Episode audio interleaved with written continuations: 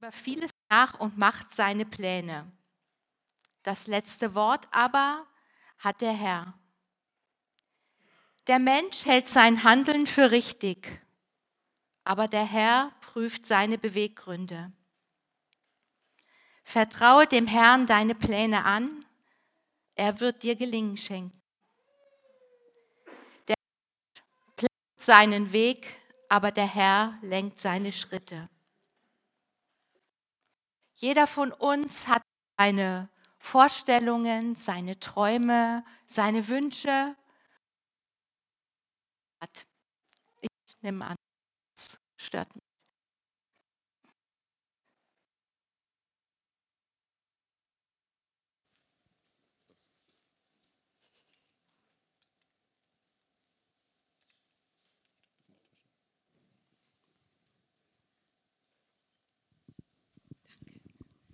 So, jetzt ist gut. Ja, jeder hat von uns so seine Vorstellungen, Träume und Wünsche, wie unser Leben zu verlaufen hat. Wie der Sprücheschreiber äh, schreibt, wir denken nach, wir machen Pläne, wir grübeln und machen und tun, wie unser, was wir für einen Beruf erlernen, wie das so weitergehen soll mit unserem Job oder wir planen zu heiraten, Familie zu gründen, Kinder oder ja, die Freizeit, wir planen unsere Urlaube oder wir denken, ja, wir machen morgen dies und jenes. Aber, aber was geht in uns vor, wenn all diese Pläne auf einmal über den Haufen geschmissen werden und es läuft nicht so, wie wir uns das vorgestellt haben? Ist dann Gott immer noch gut? Sage ich dann immer noch Amen, wenn jemand sagt, Gott ist gut? Amen. Wie reagiere ich darauf? Wie gehe ich damit um, wenn mein Leben nicht so läuft, wie ich mir das vorgestellt habe? Schauen wir uns ein paar Menschen aus der Bibel an. Ich fange mal an mit Maria und Josef. Ein jung, frisch verliebtes Paar, waren verlobt oder sind verlobt und haben die Hochzeit geplant. Ich glaube, die waren mega glücklich miteinander. Josef war froh, so eine hübsche junge Frau bekommen, zu bekommen. Maria hat sich schon gefreut, mit Josef in dem schönen Haus zu leben und Kinder zu bekommen, Familie zu gründen. Und dann auf einmal kriegt Maria gesagt, du wirst schwanger sein vom Heiligen Geist und sie war schwanger. Und Josef sieht auf einmal, die Maria ist schwanger. Alle ihre Pläne sind über den Haufen geworfen. Wie wird es ihnen wohl ergangen sein? Josef grübelte sicher nach, wie werde ich die Maria wieder los, weil eine schwangere Frau und zu der Zeit durfte eine Frau, die vor der Ehe schwanger war, gesteinigt werden und verstoßen werden. Oder denken wir an Saulus, den wir als Paulus kennen. Der hat Karriere gemacht, der war hochgebildet, war der Pharisäer unter den Pharisäern, der hasste und schnaubte vor Wut gegen die Christen. Er war gerade wieder auf dem Weg nach Damaskus, wollte sich ein Schreiben geben lassen, um noch mehr umzubringen. Er war so richtig in seinem Element, hat gedacht, ich mache hier richtig Karriere. Ihr werdet schon sehen, wie ich groß und mächtig bin. Auf dem Weg dann nach Damaskus spricht Gott ihn an und sagt, Saul, Saul, warum verfolgst du mich? Saulus bricht zusammen und ist blind. Das hat er sich so nicht vorgestellt. Er wollte Karriere machen, er wollte der Große sein. Oder Josef aus dem Alten Testament hatte wunderbare Träume, wie er sein Leben verbringt, wie sich alle, wie er groß wird und wie alle sich vor ihm verbeugen. Er hatte die besten Voraussetzungen dazu, war der Lieblingssohn seines Vaters, kam aus reichem Haus, Ihm standen alle Wege und alle Möglichkeiten offen. Und dann? Seine Brüder waren eifersüchtig, warfen ihn in ein Loch, in eine Zisterne, wo es dunkel und kalt war. er wurde verkauft als Sklave, er wurde ins Gefängnis geworfen. So hatte er sich sein Leben sicher nicht vorgestellt. Und einen letzten noch, David. David war der jüngste von seinen Brüdern, der kleinste und unscheinbarste. Und dann wurde er zum König gesalbt. Ich kann mir vorstellen, dass in seinem Kopf vorging, so jetzt bin ich nicht mehr der Kleinste, jetzt muss ich keine Schafe mehr hüten, jetzt werde ich in einem Palast wohnen und werde viele wunderbare, schöne Frauen haben. Mir wird es gut gehen. Ich werde nicht mehr der Kleinste sein. Und wie ging es weiter? Wir lesen ganz viel, wie, wie David in irgendwelchen Höhlen sich versteckte aus Angst. Das hat er sich so ganz sicher nicht vorgestellt. Ich könnte weitermachen mit Hiob, mit Gideon, mit Elisabeth. Die Bibel ist voll. Aber wie schaut dein Leben im Moment aus? Du hast vielleicht auch deine Vorstellungen gehabt, wie was zu laufen hat. Wie schaut es da im Moment aus?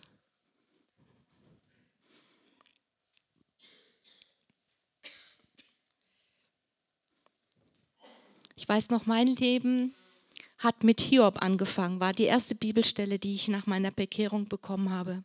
Hiob. Sehr ungewöhnlich. Und ich habe mir schon oft gedacht, soll das denn auch so weitergehen und mit Hiob enden? Wobei Hiob hat ein äh, super Ende gehabt. Unser Vater, der du bist im Himmel, geheiligt werde dein Name, dein Reich komme, dein Wille geschehe wie im Himmel, so auf Erden. Das ist das Gebet, das uns Jesus selber gelehrt hat. Und wir beten es oft dein Wille geschehe, auch hier in meinem Leben auf der Erde. Meine ich das auch immer so, wenn ich das so bete? Bin ich mir eigentlich bewusst, was ich da bete? Dein Wille geschieht.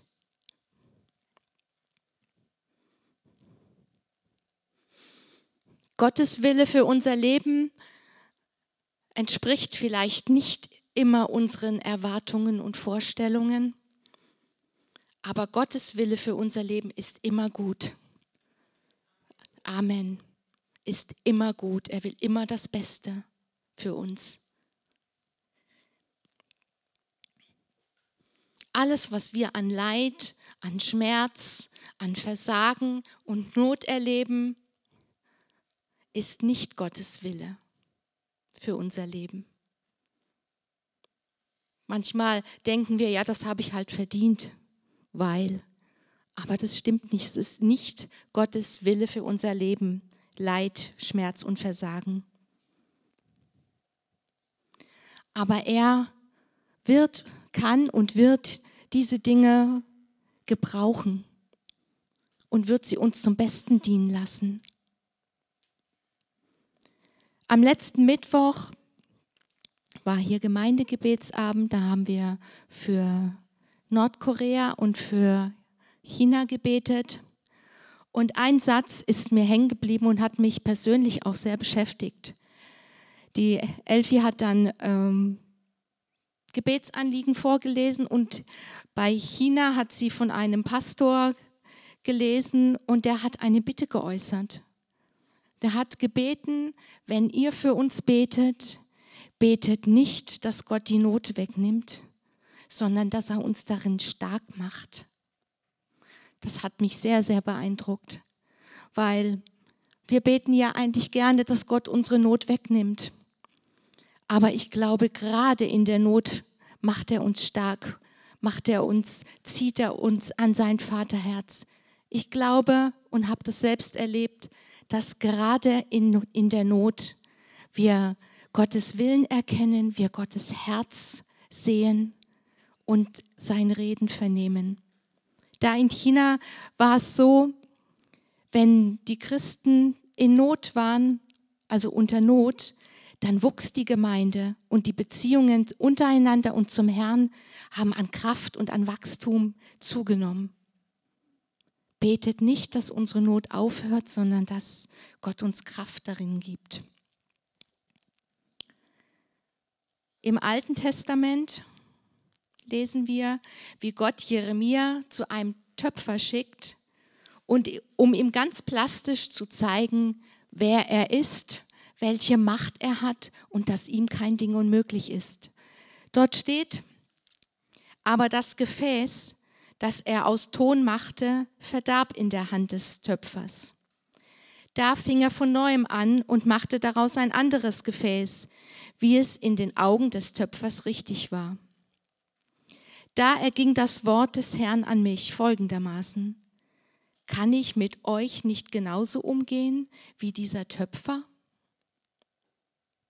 Siehe, wie der Ton in der Hand des Töpfers, so seid ihr in meiner Hand.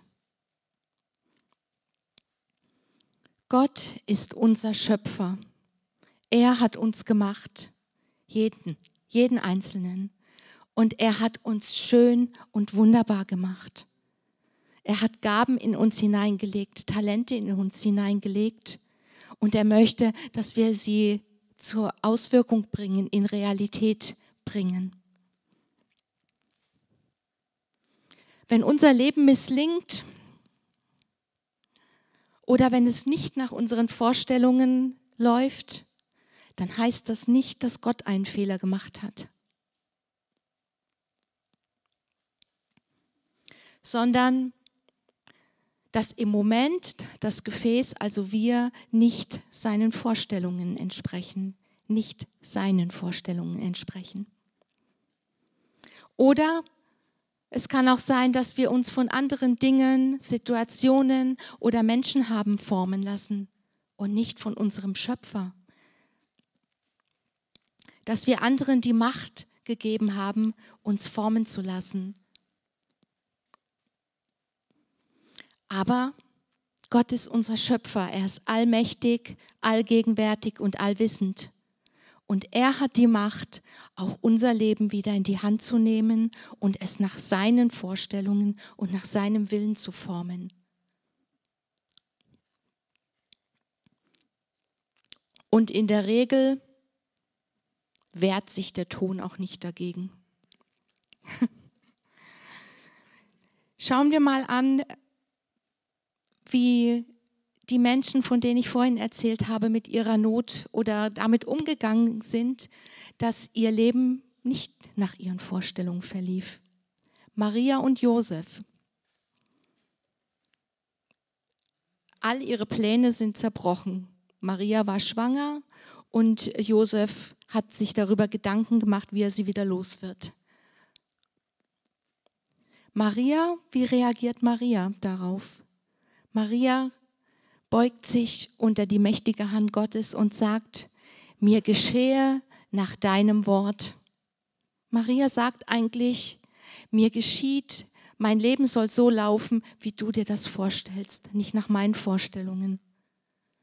Und Josef? Josef war so hin und her gerissen. Der hat erst mal überlegt, aber er hat sich eigentlich entschlossen, Maria heimlich irgendwie gehen zu lassen. Er wollte sie nicht steinigen lassen. Aber dann begegnet ihm im Traum ein Engel des Herrn und sagt ihm, dass er Maria zur Frau nehmen soll. Und dort heißt es dann, und er handelte so, wie der Herr ihm das befohlen hatte. Eigentlich sagte er, okay, ich tue es so, wie du willst, nach deinen Vorstellungen, nicht wie ich mir das jetzt vorgestellt und vorgenommen habe in meinem Herzen. Saulus war auf den Knien und war blind. Was macht er? Er sagt, was willst du, Herr, dass ich tun soll? Ein Saulus, der die Christen ermordet hat, der sie verfolgt hat, ist auf den Knien vor einem allmächtigen Gott und fragt, was willst du, dass ich tun soll? Er fragt gerade Saulus nach Gottes Vorstellungen. Und Gott schickt ihn nach Damaskus und er bekehrt sich und gibt sein Leben Anania, äh, durch Ananias dem Herrn. Er betet mit Ananias. Und schauen wir uns dann Paulus Leben an. Er war ein großer Prediger danach. Er hat viele Christen angesprochen. Er hat viele, viele Heiden das Evangelium gepredigt und er tut es heute noch durch das Wort. David lest die Psalmen, er schüttet sein Herz vor Gott aus. Immer in seiner Not geht er zu seinem Herrn und schüttet ihm das Herz aus. Und immer wieder dankt er und preist seinen Namen und seht, was David für ein König war. Ein Mann nach dem Herzen Gottes heißt es von ihm. Und zuletzt Josef.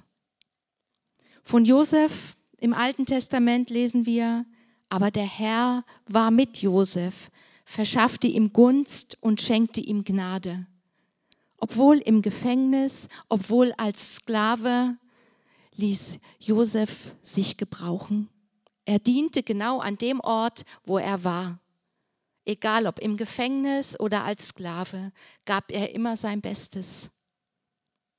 Er schaute auf seinen Herrn.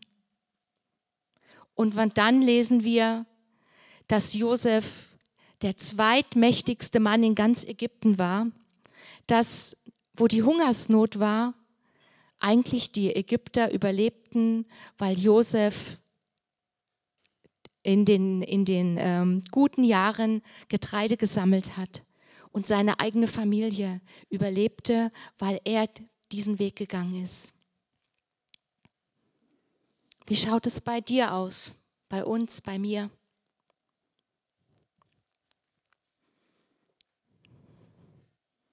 Gott möchte auch mit uns, mit jedem von euch Geschichte schreiben.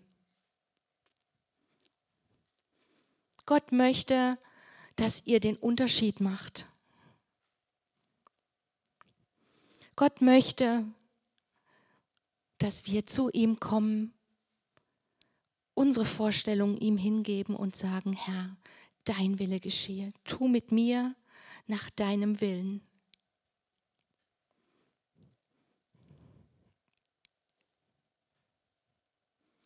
Hätten all diese Menschen in der Bibel damals an ihren Vorstellungen festgehalten und hätten ähm, ihre Träume und ihre Wünsche durchgesetzt, hätten sie nicht so viele Wunder erlebt. Und es wäre nicht so viel Wirken Gottes geschehen. Eigentlich wären sie für Gott unbrauchbar gewesen.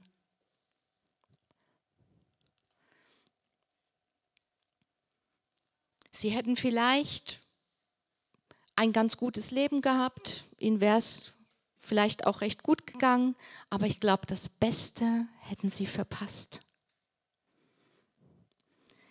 Sie alle hatten durch das Leid, durch das sie gegangen sind, haben sie Vertrauen zu ihrem Herrn gewonnen und haben gerade durch dieses Leid eine intensive Liebesbeziehung zu ihrem Herrn aufgebaut und ihm so ganz vertraut.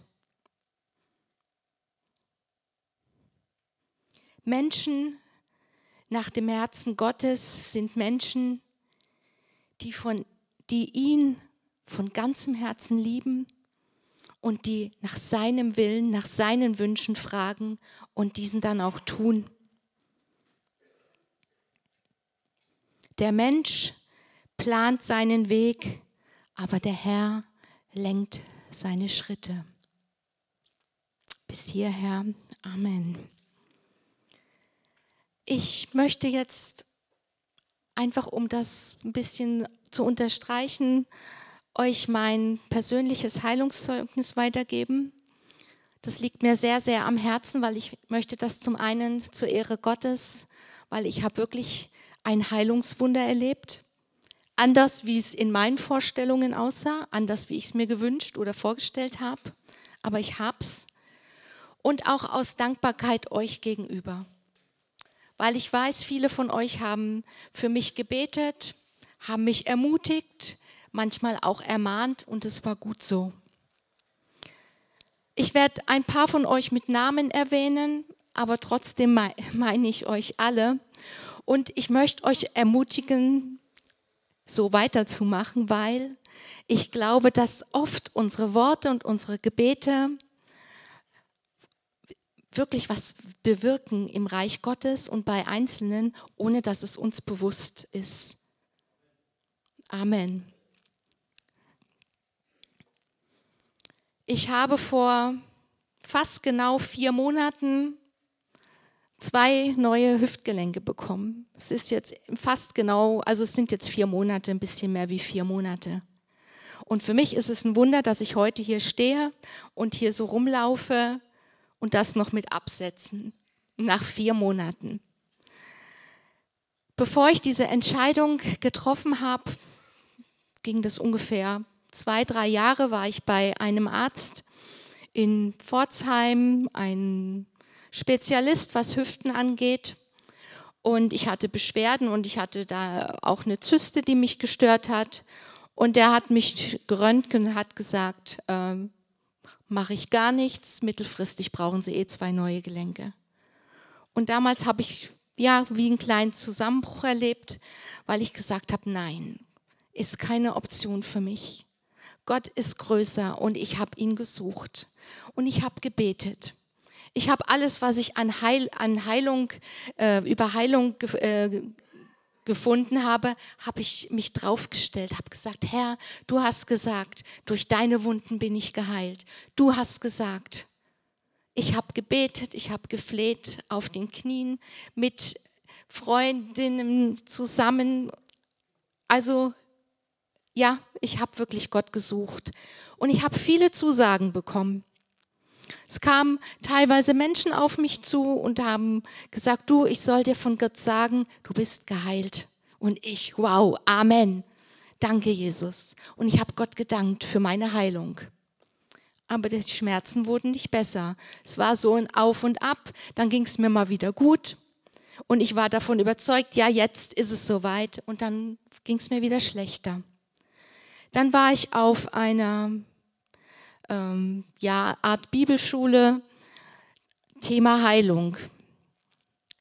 Und ich war dort zwei Tage. Und dann habe ich am Anschluss konnte man auch für sich beten lassen.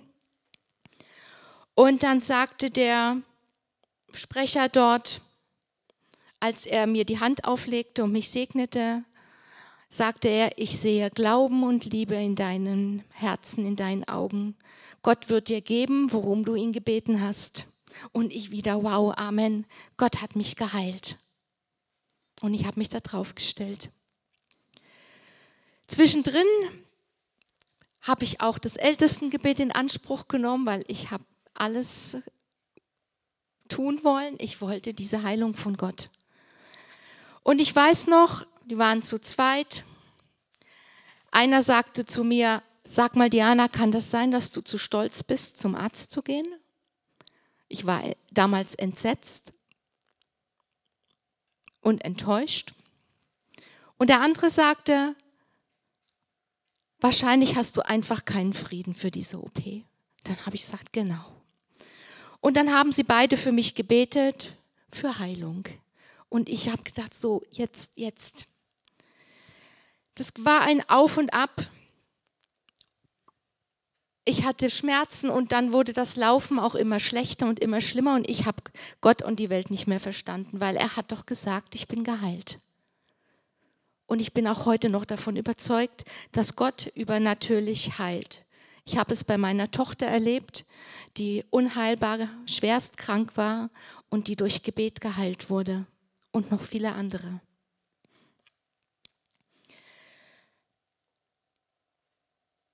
Ich weiß noch, dann war eines Tages war ich draußen und kam vom Hundlaufen heim und dann kam meine Nachbarin auf mich zu, die Geli. Geli, bist du da? Nein. ihr dürft es ihr gern erzählen. Und sagte zu mir, du Diana, du läufst aber gar nicht gut. Warst du eigentlich schon beim Arzt?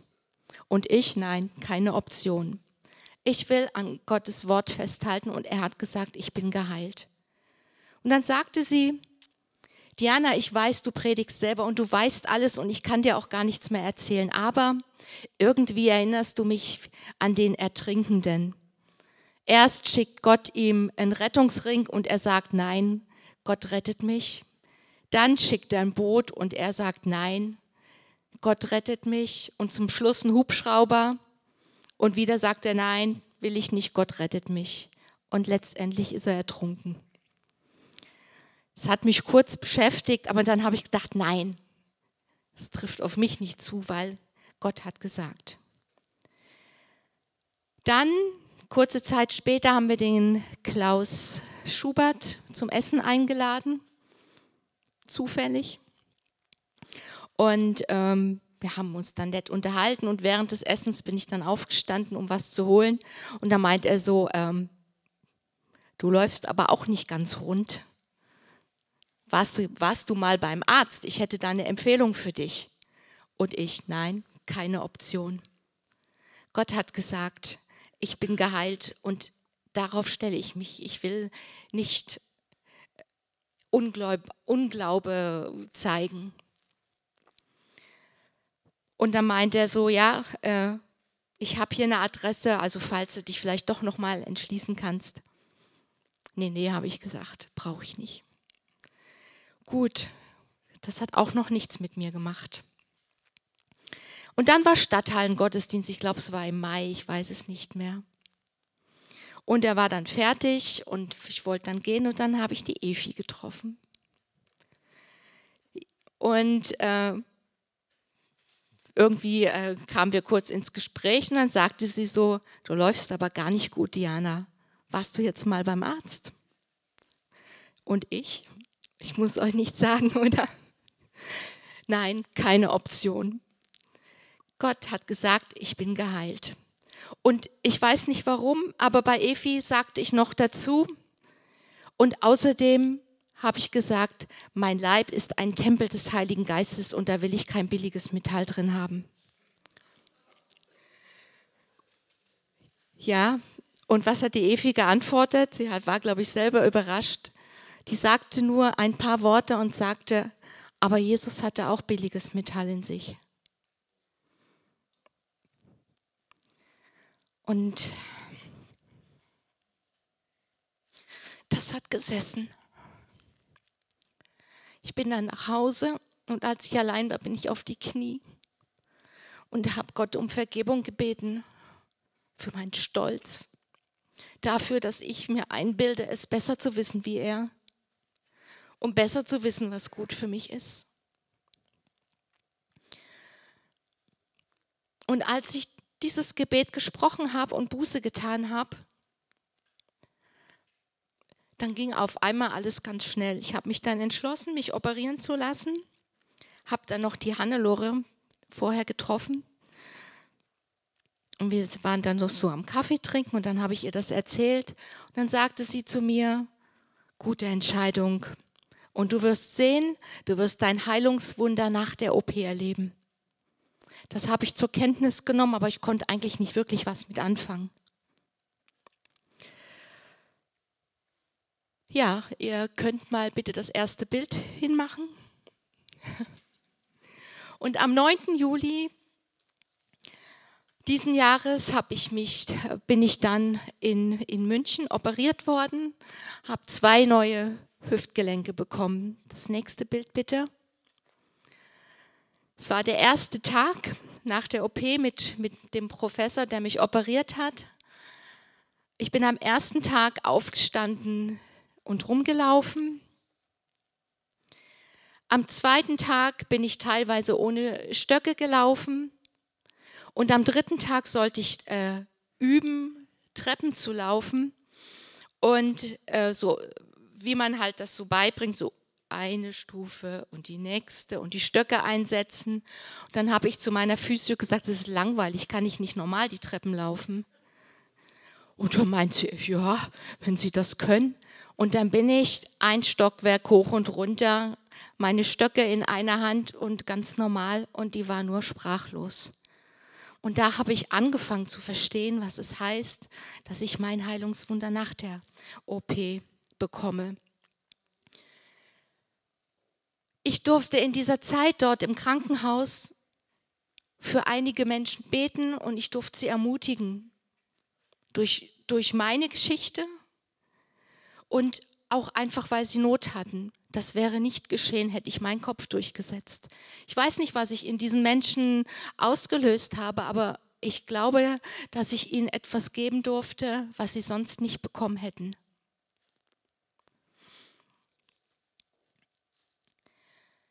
Dann bin ich auf Reha gekommen und die erste Therapeutin sagte zu mir, als sie mich laufen sah, Frau Domann, Sie sind nicht wegen Ihrer Hüften hier, das muss einen anderen Grund haben. Da bin ich schon wieder hellhörig geworden, weil Gott hat zu mir gesagt, wo ich in die Reha kam, leg alles, gib mir alles, was dich beschäftigt, das ist deine Zeit mit mir. Ich habe vier Wochen Reha eine wunderbare Zeit mit meinem Herrn verbracht. Er hat mir Dinge gezeigt, gesagt und in mir auch einiges verändert. Das ist so eine wertvolle Zeit, die hätte ich nicht gehabt ansonsten. Amen. Dann hatte ich noch einen Therapeuten, der mich behandelt hat. Und ich weiß noch, er kam in den Wartebereich und rief mich. Und dann kam ich auf ihn zu und dann fragte er, äh, welche Seite machen wir? Und dann habe ich so spaßeshalber gesagt, ja, suchen Sie sich eine aus. Er fand das damals gar nicht witzig. Er hat mich angeguckt und hat gemeint, ja, wollen Sie mich jetzt hier veräppeln? Habe ich gesagt, nein. Und dann guckte er auf die Unterlagen und äh, sah, dass ich zwei neue Hüftgelenke hatte und schaute mich dann an und sagte, ich bin jetzt über 20 Jahre hier, aber sowas habe ich noch nicht erlebt, dass jemand mit zwei Hüftgelenken nach so kurzer Zeit hier so angelaufen kommt. Macht mal das nächste Bild. Drei Wochen nach OP war ich auf dem Wendelstein, also ich bin nicht hochgelaufen. Ich bin mit der Bahn hochgefahren. Aber ich bin da oben rumgelaufen, da gab es eine kleine Kapelle und es waren steile Wege und es waren Stufen. Und das nächste, vier Wochen nach OP bin ich in der Wolfsschlucht in Neubeuern rumgekraxelt. Mit zwei Stöcken zwar, aber es war anstrengend, aber das war, das war ein Wunder für mich.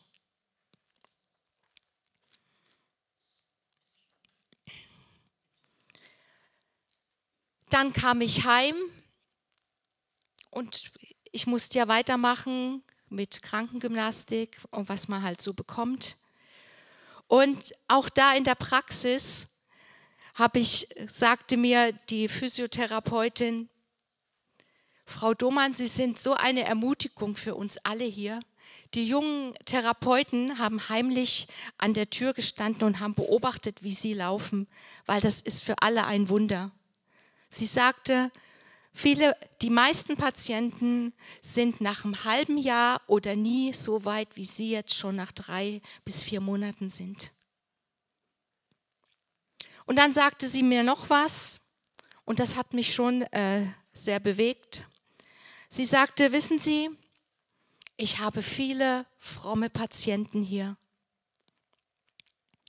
Meinte, ich weiß nicht, was die am Sonntag machen, aber hier bei uns sieht man nichts davon, dass sie Christen sind.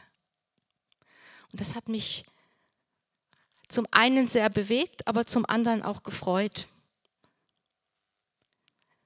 Da fiel mir ein vom Franz von Assisi, äh, der sagte, predige das Evangelium und wenn es notwendig ist, dann nimm Worte dazu. Wie wir uns zeigen, wie unser Gesicht ausschaut, darauf schauen die Leute, das ist mir da bewusst geworden. Dürft noch mal das nächste Bild machen. Also das Ganze ging nicht ohne Übung. Also ich habe wohl mein Heilungswunder erlebt, aber ich musste auch was dafür tun. Ihr dürft das nächste machen. Und ich durfte, und das war mein Ziel, dreieinhalb Monate nach der OP bin ich sechs Stunden auf dem Meraner Höhenweg gelaufen und wer ihn kennt, weiß, das ist ein Auf und Ab. Und ich habe den Abstieg selber gemacht. Also wir waren sechseinhalb Stunden ungefähr unterwegs. Und das ist für mich sehr wohl ein Wunder.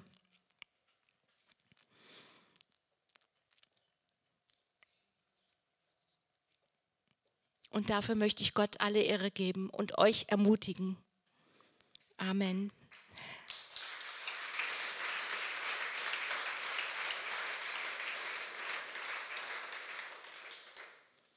In Jeremia 29 stehen, steht, und damit möchte ich dann auch schließen, denn ich weiß, was für Gedanken ich über euch habe, spricht der Herr.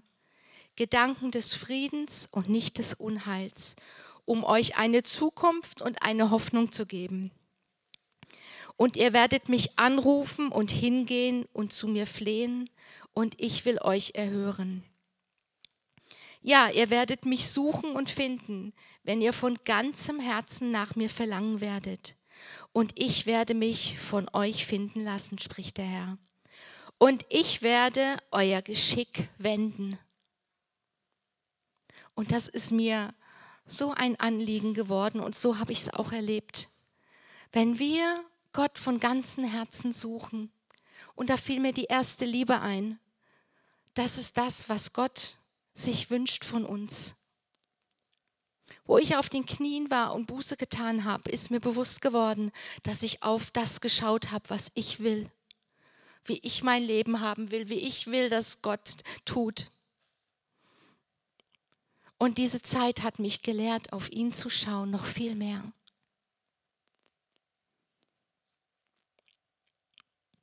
Er möchte, dass wir ja zu der ersten Liebe zurückkommen, ihn suchen, ihn fragen, Zeit mit ihm verbringen. Und ich werde euer Geschick wenden.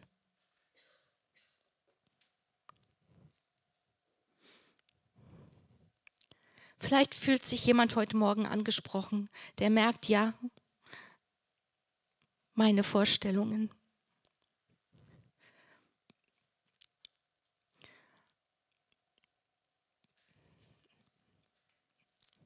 Als Jesus das Predigen anfing,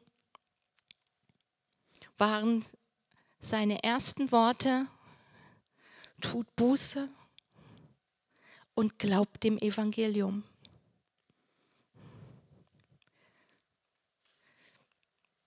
tut Buße und glaubt ihm und seinem Wort. Tut Buße und stellt euch ihm zur Verfügung. Dein Wille geschehe, dein Reich komme, wie im Himmel, so auch hier in meinem Leben. Und wer das möchte, den würde ich jetzt einfach bitten, hier nach vorne zu kommen und ich würde für euch beten. Andi, können wir noch ein Lied? Also wer das wirklich so möchte, den lade ich jetzt wirklich ein, nach vorne zu kommen. Ihr kommt nicht hier zu uns und auch nicht zu mir. Aber ich habe erlebt, wenn ich auf die Knie gehe und Gott um Vergebung bitte, dass ich auf meine Vorstellungen geschaut habe, wie mein Leben, wie meine Heilung und was auch immer zu laufen hat und ihn dafür um Vergebung bitte, dass er mein Geschick wendet. Das hat mich näher an sein Herz gebracht.